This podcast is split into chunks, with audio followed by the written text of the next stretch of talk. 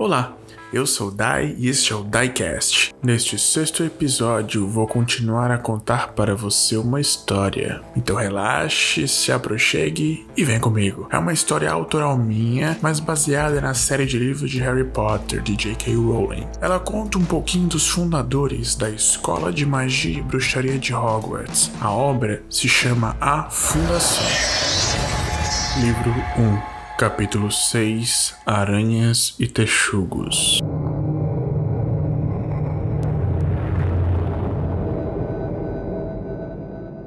Após cerca de uma hora correndo seguindo o texugo, Helga sente a floresta começar a ficar densa e consegue sentir o cheiro de queimado. Olha para cima por algumas frestas de árvores, consegue ver fumaça preta subindo. Não estava muito longe, apertou o passo. O texugo dá meia volta e sobe em seu ombro, começando a ficar inquieto. Em cerca de 10 minutos, ela começou a ver o fogo e várias aranhas queimadas no chão. Seguiu em direção ao penhasco e viu uma silhueta caída, enquanto uma aranha gigante começava a envolver o corpo corpo inerte em teia. Ainda está vivo. Pensou. Elas mantêm a presa viva por dia. Se tivesse morto, já teria abandonado. Preciso fazer algo sobre esse fogo. É muito fogo para apenas um finite. Apontou a varinha para o céu e pronunciou: La carne nature pluvien. Trovões, nuvens carregadas de chuva. O fogo começou a diminuir e as aranhas gigantes soltaram sua presença. As menores sobreviventes começaram a se organizar para atacar. Não tinha tempo a perder. Apontou a varinha para as árvores. Nature rami arbóreos. As árvores eram suas aliadas. Seus ramos começaram a se projetar em direção das aranhas e a prendê-las, inclusive nas aranhas maiores. Conseguiu prender a maioria delas e as outras começaram a fugir. Correu em direção ao corpo inerte no chão enquanto a aranha gigante tentava, inutilmente, se desvencilhar dos ramos que aprendiu. Helga aponta a varinha para o corpo. Mobile corpus. O corpo levitou e começou a segui-la. Começou a correr. Sabia que a magia que prende as aranhas não duraria por muito mais tempo. Logo que passou a linha das árvores, as aranhas começaram a quebrar os ramos e se desvencilhar. Colocaram um fantasma. Surgiram vários espectros falsos como se fossem cópias suas, fugindo em várias direções para confundir as aranhas. Deu certo. Ela conhecia a floresta e conseguiu correr das aranhas a tempo. Levou o corpo inconsciente rapidamente à tenda de Mantissa, sua mestre e curandeira da tribo. Ela a fitou assustada. O que aconteceu? Sem tempo para explicar. Veneno de acromantor. Ela concordou e rapidamente começou a colher alguns frascos e misturar los Explicações ficam para depois. Primeiro é preciso neutralizar e remover o veneno.